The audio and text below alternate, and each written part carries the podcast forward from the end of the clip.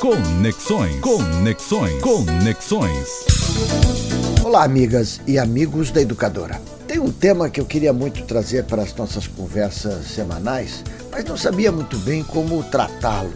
Eis que nesse domingo, na Folha, a sempre deliciosa crônica de Mário Prata tinha um título e um conteúdo que me deram a pista. O título: Sonhei com um veleiro. O conteúdo, em resumo, não deixe de ler se puder. Vamos lá. O Mário Prata alugou e foi morar numa casinha super gostosa, com quintal, frutas e flores. Nesse novo cantinho, dormiu a primeira noite com o cheirinho das camélias e sonhou com um mar azul, um barquinho com um pescador que diz ele parecer com uma tela naif da feirinha hippie. Por aí vai ele descrevendo a maravilha do seu novo canto com encanto. Mas eis que no outro dia começa um barulho ensurdecedor no fundo que ele não entende bem o que é, mas que acaba com seu sonho de casinha idílica. Depois de muita dúvida sobre como falar com o tal vizinho de onde vinha o ruído, tendo inclusive medo de ter pela frente um desses bolsomínios armados, pois é, hoje até para reclamarmos sobre os nossos direitos ficamos apavorados com tanta arma rodando livre pela cidade. Enfim, lá foi ele para a casa do vizinho que, não estando, o fez deixar um recado com uma funcionária.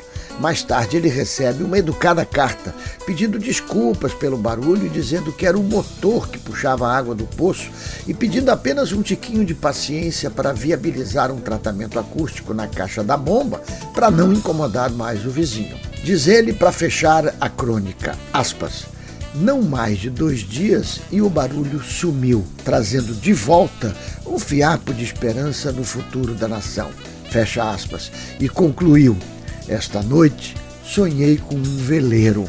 Pois é, no meu caso não tenho sonhado nem com barquinhos, nem com veleiro e nem mesmo conseguido dormir direito, pois aqui ao lado, no Rio Vermelho, onde moro, tem um arremedo de bar que faz shows ao vivo num palco que dá praticamente para a rua, pois é na verdade um conjunto de lojinhas ou garagens e na frente, onde seria um estacionamento ou algo assim, estão as mesas e cadeiras para o público. Eles adoram shows no domingo à noite até tarde. Denúncias na prefeitura já fizemos muitas. Fico pensando por acompanhar os debates na própria mídia sobre os paredões que acontecem em algumas praças de alguns bairros populares. Vejo com muita frequência carros com equipamentos que serviriam para enormes festas estacionando e abrindo a mala para que todos, literalmente todos, sejam atordoados com suas músicas nas alturas. Às vezes, um competindo com o outro. Temos a fama de ser uma cidade da música e isso é muito bom,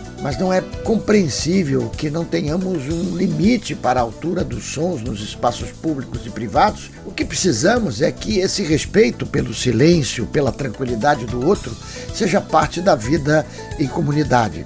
Precisamos que impere o cuidado com a outra e com o outro diuturnamente. A cidadania, que tanto reivindicamos, passa, obviamente, por questões mais gerais dos direitos e da política, mas passa também por pequenos gestos e atitudes que nos permitam, assim, vivermos em paz e com tranquilidade em nossa morada e em nossa cidade. Um abraço, amigos e amigas, e até semana que vem.